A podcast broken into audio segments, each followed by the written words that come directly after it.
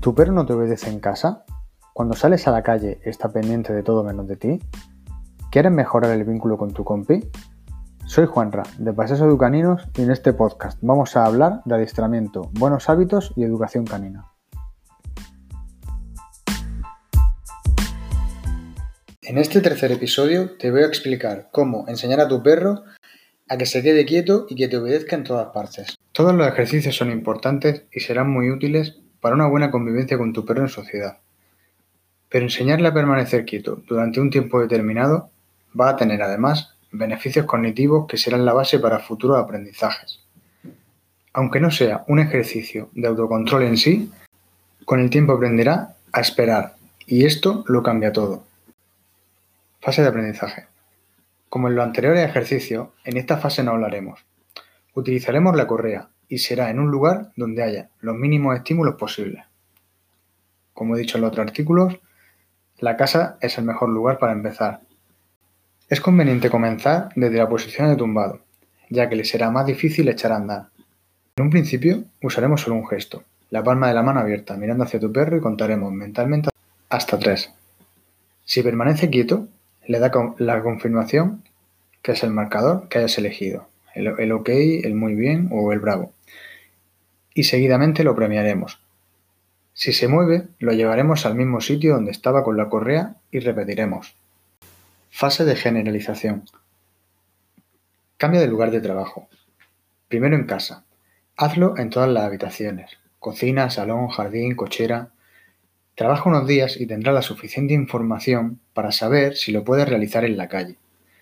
Primero hazlo en lugares muy tranquilos y con la correa puesta.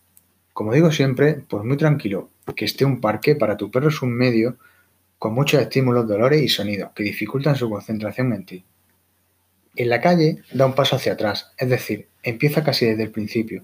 Con la correa desde muy cerca repetimos palmo de la mano abierta y comando verbal. Contamos tres segundos mentalmente, marcador y premio. El éxito de un buen resultado depende en la mayor parte de ti, no de tu perro. Pónselo muy fácil al principio. Premia todo.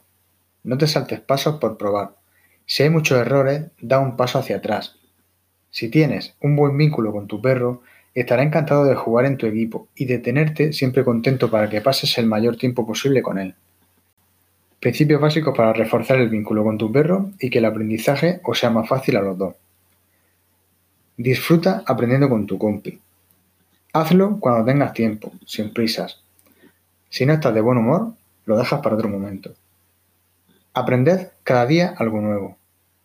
Ten paciencia, no le exijas demasiado. Habla muy poco, facilitará su comprensión.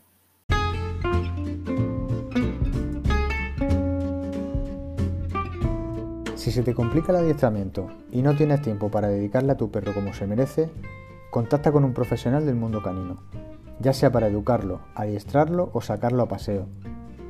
Puedes complementar esta información con audios y vídeos en mis redes sociales de iVoox, YouTube, Facebook e Instagram y como no en mi blog paseoseducaninos.com.